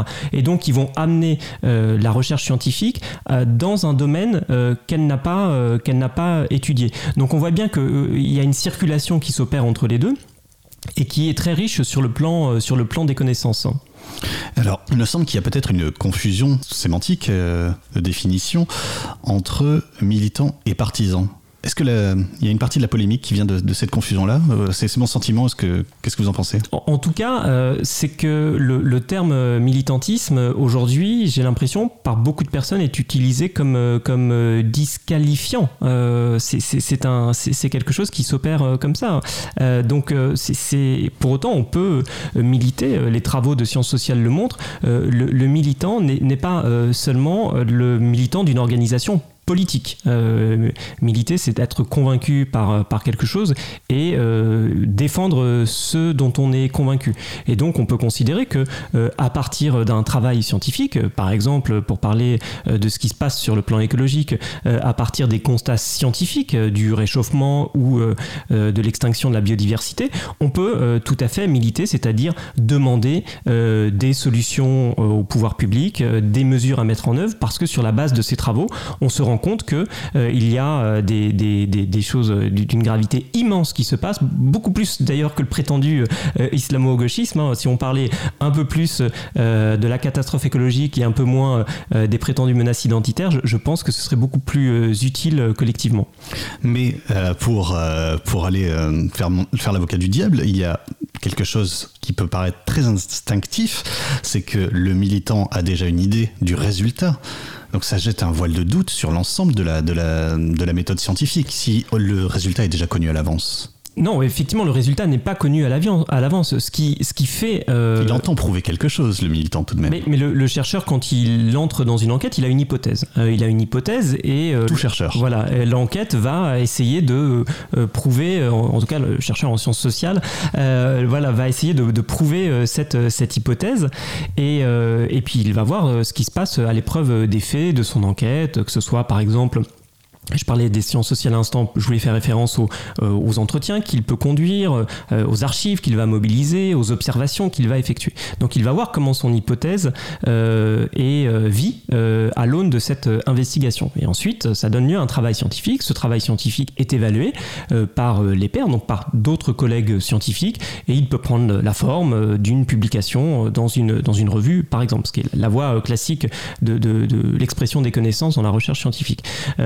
Voilà ce qui fait euh, un, élément scientifique. Sur cette base-là, euh, si euh, cet élément scientifique permet de nourrir une parole militante, ou si les chercheurs qui ont travaillé là-dessus se disent, bah voilà, là j'ai prouvé ça, et ensuite je considère que politiquement c'est important que telle ou telle chose se mette en œuvre et qu'ils s'engagent en signant des tribunes, en militant, en allant dans des manifs, en réunissant des collectifs, en s'engageant dans des associations.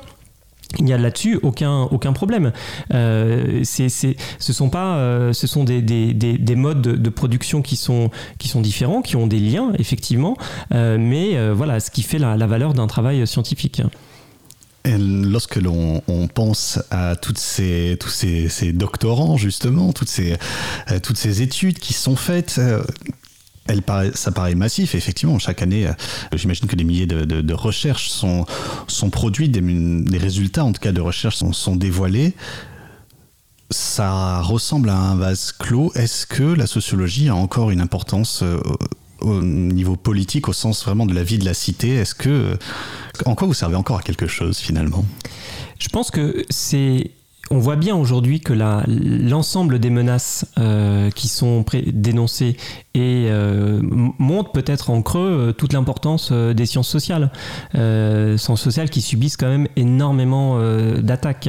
Et ça montre bien que à partir d'un travail scientifique, on peut aussi mieux penser ce que sont aujourd'hui des dominations multiples, des personnes qui subissent des inégalités croisées et cumulatives. Et donc les, sciences sociales sont des, des instruments pour mieux, pour mieux se repérer. Et se repérer notamment dans les formes de violence multiples euh, que connaît notre société. Et je, pense que qu'effectivement c'est euh, euh, ça, peut expliquer voilà le, sentiment pour certains qui ont des positions politiques conservatrices, qui ont déjà des positions de pouvoir et donc qui n'ont pas un intérêt immense, pour le dire poliment, hein, à, ce que, à ce que le monde change, tout simplement, à ce que les choses soient un peu différentes. Et donc les sciences sociales peuvent être perçues comme une, voilà, un ensemble de, travaux qui peut euh, des schémas de pensée, euh, des réflexes, euh, des préjugés qui ont largement façonné le monde tel qu'il est. Donc euh, voilà, ça, peut faire partie des choses qui leur sont, reprochées, mais le travail scientifique est le travail scientifique et pour le, pour le dire assez, franchement et crûment, c'est un procès euh, évidemment complètement dégueulasse qui obéit à des, à des, vraiment à des opinions politiques nauséabondes et extrêmement, extrêmement dangereuses. Euh, et les ennemis de la République sont plutôt, je pense, à chercher du côté de ceux aujourd'hui qui prétendent euh, défendre la République à partir de telles idées. Mon oncle, infâme bricoleur, faisait en amateur des bombes atomiques. Sans avoir jamais rien appris, c'était un vrai génie, question travaux pratiques. Il s'enfermait toute la journée au fond de son atelier pour faire ses expériences. Et le soir, il rentrait chez nous et nous mettait en transe en nous racontant tout. Pour fabriquer une bombe à mes enfants, croyez-moi, c'est vraiment de la tarte. La question du détonateur se résout en un quart d'heure, c'est de celle qu'on écarte. En ce qui concerne la bombache, c'est pas beaucoup plus vache, mais une chose me tourmente, c'est que celle de ma fabrication n'ont qu'un rayon d'action de 3 mètres 50. Il y a quelque chose qui cloche là-dedans. J'y retourne immédiatement.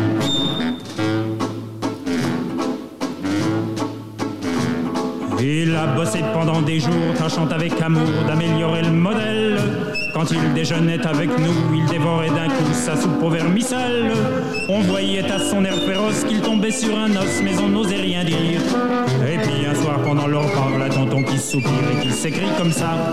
À mesure que je deviens vieux, je m'en aperçois mieux, j'ai le cerveau qui flanche. Soyons sérieux, disons le mot, c'est même plus un cerveau, c'est comme de la sauce blanche. Voilà des mois et des années que j'essaye d'augmenter la portée de ma bombe. Et je ne me suis pas rendu compte que la seule chose qui compte, c'est l'endroit où ce qu'elle tombe. Il y a quelque chose qui cloche là-dedans. J'y retourne immédiatement. Sachant proche le résultat, tous les grands chefs d'État lui ont rendu visite. Il les reçut et s'excusa de ce que sa cagna était aussi petite. Mais sitôt qu'ils sont tous entrés, il les a enfermés en disant Soyez sages. Et quand la bombe a explosé, de tous ces personnages, il n'est plus rien resté. Devant ce résultat, ne se dégonfla pas et joua les andouilles. Au tribunal, on l'a traîné et devant les jurés, le voilà qui bafouille. Messieurs, c'est un hasard affreux, mais je jure devant Dieu qu'en mon âme et conscience, en détruisant tous ces tordus, je suis bien convaincu d'avoir servi la France. On était dans l'embarras, alors on le condamna et puis on l'amnistia. Et le pays reconnaissant l'élut immédiatement chef du gouvernement.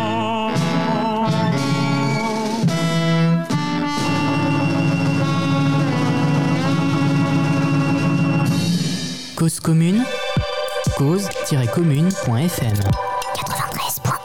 Et on poursuit notre entretien avec Antoine Hardy.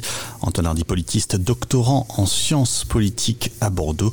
Il a été euh, inspiré avec, euh, avec un co-auteur par, euh, avec, euh, avec Arnaud Saint-Martin, voilà, par euh, cette, ce tract de Nathalie Hennick, euh, un tract qui voulait euh, dénoncer un prétendu islamo-gauchisme dans les, les universités. Eh Bien, c'est l'occasion de se poser la question de ce que c'est que la méthode scientifique. Une méthode scientifique, selon notre invité Antoine Hardy, totalement absente de, euh, de, cette, euh, de, cette, de ce tract de Nathalie Hennick. On continue donc cet entretien que nous avons enregistré avec Myriam Kéré.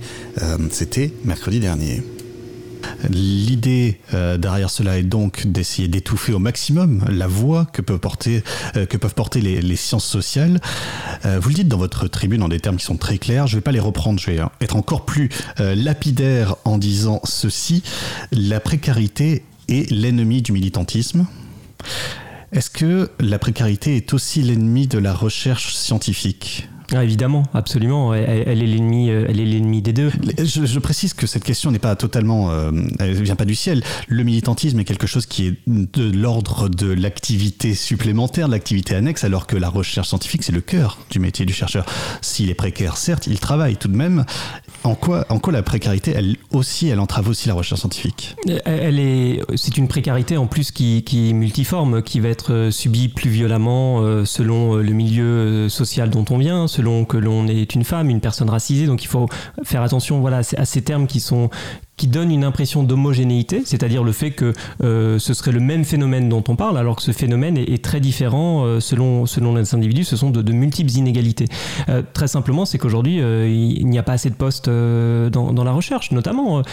J'ai beaucoup de, collègues qui accumulent ce qu'on appelle les postdocs, c'est-à-dire les, les contrats après la thèse de courte durée et qui n'ont pas de poste fixe, avec toutes les conséquences que ça a sur la vie personnelle sur le temps passé à faire de telles candidatures, sur euh, l'incertitude économique, sur le fait qu'aujourd'hui, l'historien Christophe Granger en parle très bien, euh, sur ce qu'est la destruction de l'université, c'est-à-dire que au sein de ce qu'on appelle l'université, même si c'est plus compliqué que ça, en tout cas cette idée de l'université, euh, il y a des personnes qui n'ont plus du tout les mêmes destins sociaux. Auparavant, la précarité en début de carrière, c'était une étape, une salle d'attente avant les honneurs et les prébandes. Désormais, c'est la condition du métier. Et donc, se pose une question très simple, c'est que à qui laisse-t-on la chance de faire de la recherche euh, si les conditions euh, collectives du travail scientifique sont à ce point dégradées? Eh bien, on va laisser euh, la possibilité de la recherche à celles et ceux qui sont déjà les mieux dotés, les plus favorisés, ou qui travaillent peut-être dans des domaines qui sont financés, mais qui sont financés aussi parce que il y a voilà une concentration de financement liée euh, à l'intérêt des pouvoirs publics et des, qu'on peut justement un intérêt qu'on peut justement euh, questionner. Donc euh, la précarité aujourd'hui, il faut, faut vraiment en avoir conscience, saccage la recherche et saccage les vies de celles et ceux qui essaient simplement de mieux comprendre le monde qui nous entoure.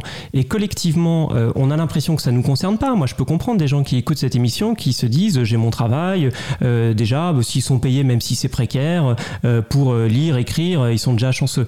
Euh, en fait, on, en paye déjà collectivement le prix et on va plus encore en payer. Il y a plein de collectifs qui bossent là-dessus. Moi, ma, parole, c'est- ma parole personnelle, mais je veux pas que cette parole-là occulte le travail euh, de collectifs. Je pense à Rogue ESR, euh, qui travaille sur ce qu'on peut faire de l'université.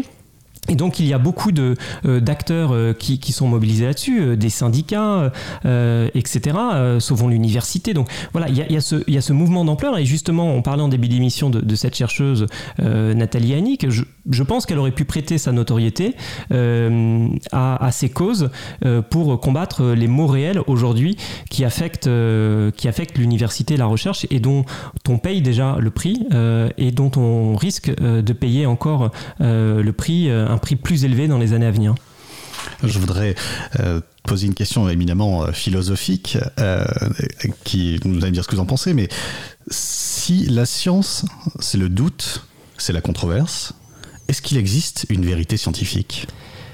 Il, existe bien sûr une vérité scientifique dans le cadre d'un travail, mais ce qu'il faut garder en tête aujourd'hui, c'est que cette vérité scientifique, elle est euh, menacée euh, de toutes parts. Elle est menacée euh, par, vous l'avez dit, les conditions sociales qui se dégradent. Ce qui fait qu'à un moment donné, moins il y a de chercheurs, moins il y aura de travail scientifique et de vérité scientifique associée. Et ça se dégrade de réforme travaux. en réforme. Ça se dégrade de réforme en réforme et c'est pas parti pour s'améliorer. C'est une compétition accrue des personnels, des structures et des établissements. Donc voilà, c'est vraiment parce que les financements sont de plus en plus rares, de plus en plus par projet, c'est-à-dire fléchés sur le court terme plutôt que des financements pérennes qui permettent d'avoir le temps justement euh, de réfléchir à ce que pourrait être cette, vérité scientifique dans les différentes disciplines et domaines. Donc effectivement, les, choses, les choses se dégradent. Mais vous parlez de vérité scientifique, en fait, le problème du rapport à la vérité, c'est euh, d'être capable de se repérer entre ce qui est vrai et ce qui est faux.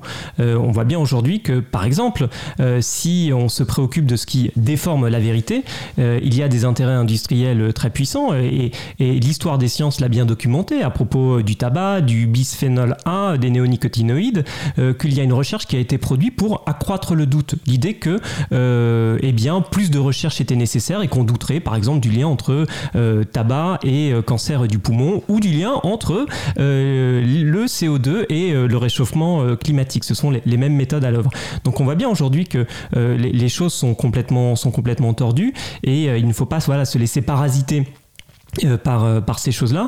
Et euh, c'est finalement frappant de voir que le texte de Nathalie Heineck euh, est en, en écho de, de toute cette, de toute cette réflexion, en tout cas ce qu'on a essayé de démonter avec, euh, et démontrer avec euh, Arnaud Saint-Martin dans, dans notre texte publié sur AOC, pour dire que effectivement, bah voilà, c'est, on a besoin de se repérer entre ce qui est vrai et faux. Et quand une scientifique reconnue nous parle de quelque chose qu'elle juge très grave sans aucune preuve, elle dégrade les conditions de la discussion, pas seulement scientifique, mais collective. Est-ce que peut-être qu'il y une question, Myriam? Euh, je, je me demandais si euh, les, euh, les critiques faites aux sciences sociales, là, n'étaient pas aussi l'occasion d'une remise un peu en cause des méthodes scientifiques de ces sciences sociales. Est-ce que c'est pas un travail qui devrait quand même être un peu mené pour faire face à ces critiques? Pour le, coup, je ne suis pas d'accord dans le sens où euh, c'est justement ces, attaques-là euh, n'ont elles-mêmes euh, aucune, méthode scientifique. On l'a dit à propos de, voilà, du, travail du prétendu observatoire du décolonialisme. C'est un agglomérat voilà, de, sources diverses.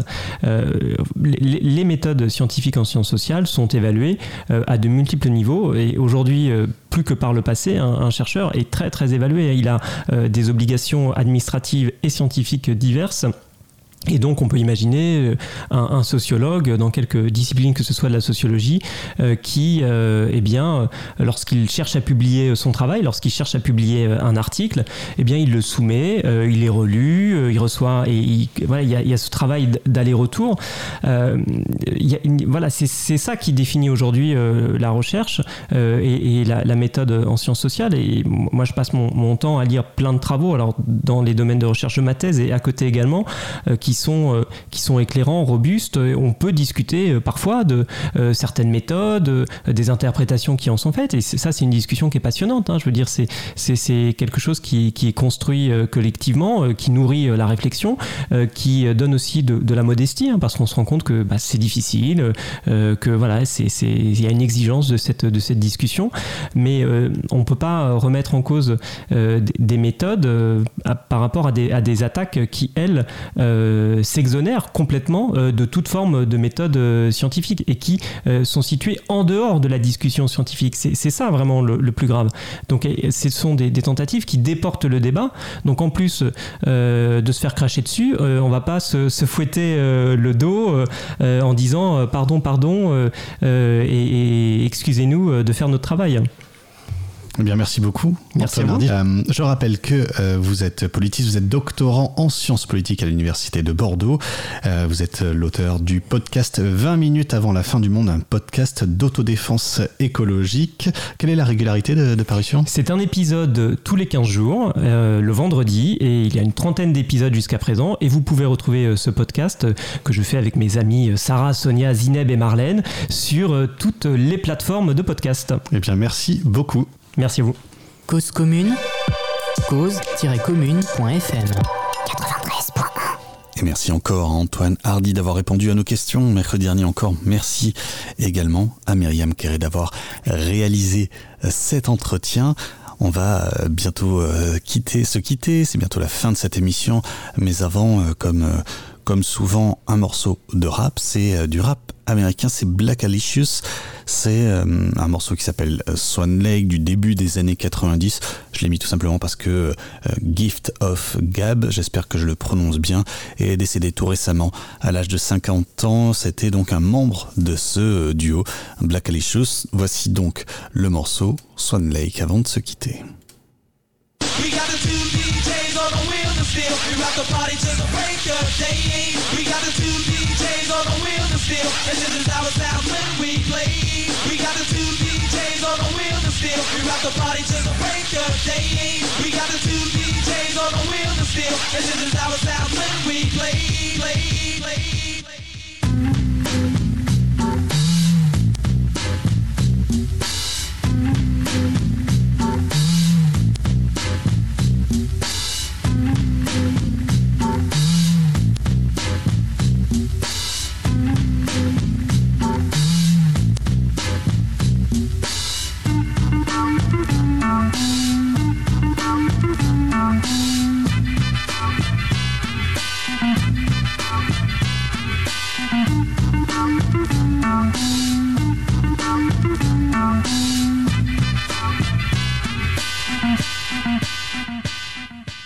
Sitting on top of the bay, watching the tide. It's time to break the tension away. Come take a ride as you enter the dimension of the Crusoe size. That ain't nothing going on but a party. Now our brothers wanna flex, but I'm over their heads. I got the funky type of style to rip your vocals to shreds. I'm never running from the feds wearing red pro cause I ain't did nothing, I dedicate that line to Shaq from South Central. Not saying I'm the baddest, but I know I got potential. For every black hen hung lyrically, I lent you. Your style is kinda dry, I hope my melody can quench you. My soul is one with all, although my ego is against you. See, rappers are raw meat, so now I got to mint you. I'm playing rappers out like a whole pair of gym shoes. I can do anything, I can do anything. Cruising down the street in my 6'4 Impala is what I like to be doing if only I had the dollars. A baller ain't a baller if he ain't got balls. A scholar ain't a scholar if he ain't got scholastic education. And if not that, then learn from life beyond all the material crap. A human ain't a human if he doesn't make mistakes. And the name of this song is Swan Lake.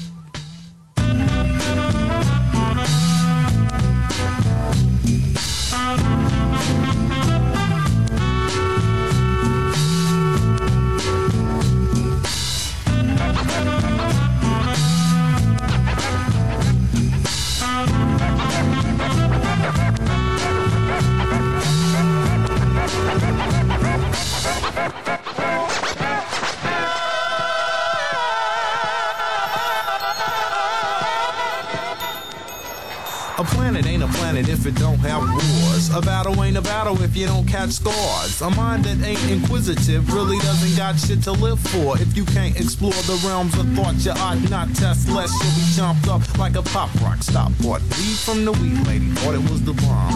Really wasn't nothing but a bag of strong palms. Lost twenty dollars, didn't get high. Maybe next time I use my finances right. Live another day, learn another lesson.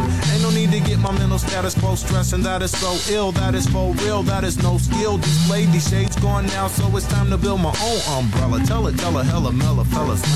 Better bread, I never fled ahead of other sounds. And all I wanna do is run my own universe. Grab the mic and let my spirit just fly. When I universe, mind over matter, spirit over mind. A doobie and a skin, funky break beats and rhymes. A true blue homie to the end, reminiscing with your sisters in the living room den. A life with a plan, nine acres on a land. Building self by yourself, helping out a fellow man. Preparing for the essence when your inner soul's free. Before the departure, plant another ripe seed. I think what everybody's striving for is peace of mind. I'm thinking the world is full of inner pleasures that are out there to find. Manipulated minds need to make an escape. And the name of this song is Swan Lake.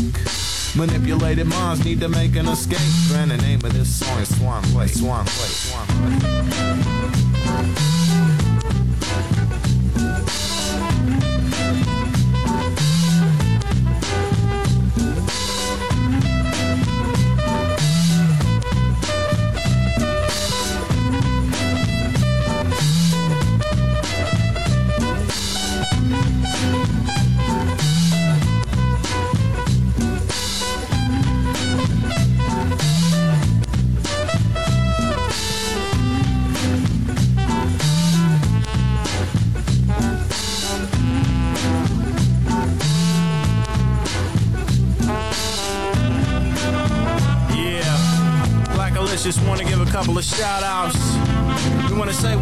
to uh, DJ Shadow, Asia Born, Latif Benj, DJ Zing, The Eighth Wonder, Jazz Bo. Also, we want to give a shout out to my peeps in Pacoima, my ace boom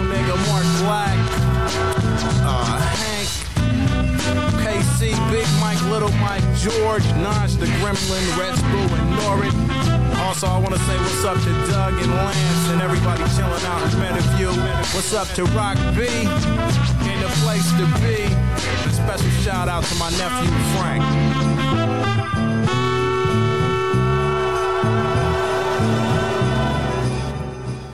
C'était un Black Aloysius Swan Lake. On arrive tranquillement, mais sûrement à la fin de cette émission. Un grand merci encore à Myriam de m'avoir aidé à la préparer. Merci à notre chroniqueur du jour euh, qui est là chaque semaine. hein, D'ailleurs, c'est Richard, notre blogueur high-tech. Et, euh, et puis un grand merci évidemment à notre invité du jour, Antoine Hardy, qui a donc accepté de répondre à notre question de cet entretien qui a été enregistré, euh, qui a été enregistré mercredi dernier. On arrive donc à la fin de cette de cette émission. Et ce sera, euh, ce sera peut-être c'est l'avant-dernière fois que je vous dis au revoir en tout cas euh, cette année. C'est hum, l'avant-dernière, euh, c'est l'avant-dernière carte blanche. On se retrouve donc la semaine prochaine, toujours en direct cette fois-ci depuis euh, les studios de de cause commune avec Myriam euh, Kéré, peut-être euh, peut-être nos chroniqueurs, euh, peut-être qu'on retrouvera Stéphane, on retrouvera également euh, Erwan euh, et évidemment Richard, peut-être même en direct dans à la radio. Bon, pas Richard, il m'a déjà dit que il m'a déjà dit que non. En tout cas, c'était un plaisir de passer toute cette année avec euh, vous et je suis très impatient de vous retrouver la semaine prochaine pour un, un ultime numéro de carte blanche. Très bonne journée à l'écoute de Cause Commune 93.1 FM, cause-commune.fm et bien sûr la radio numérique terrestre.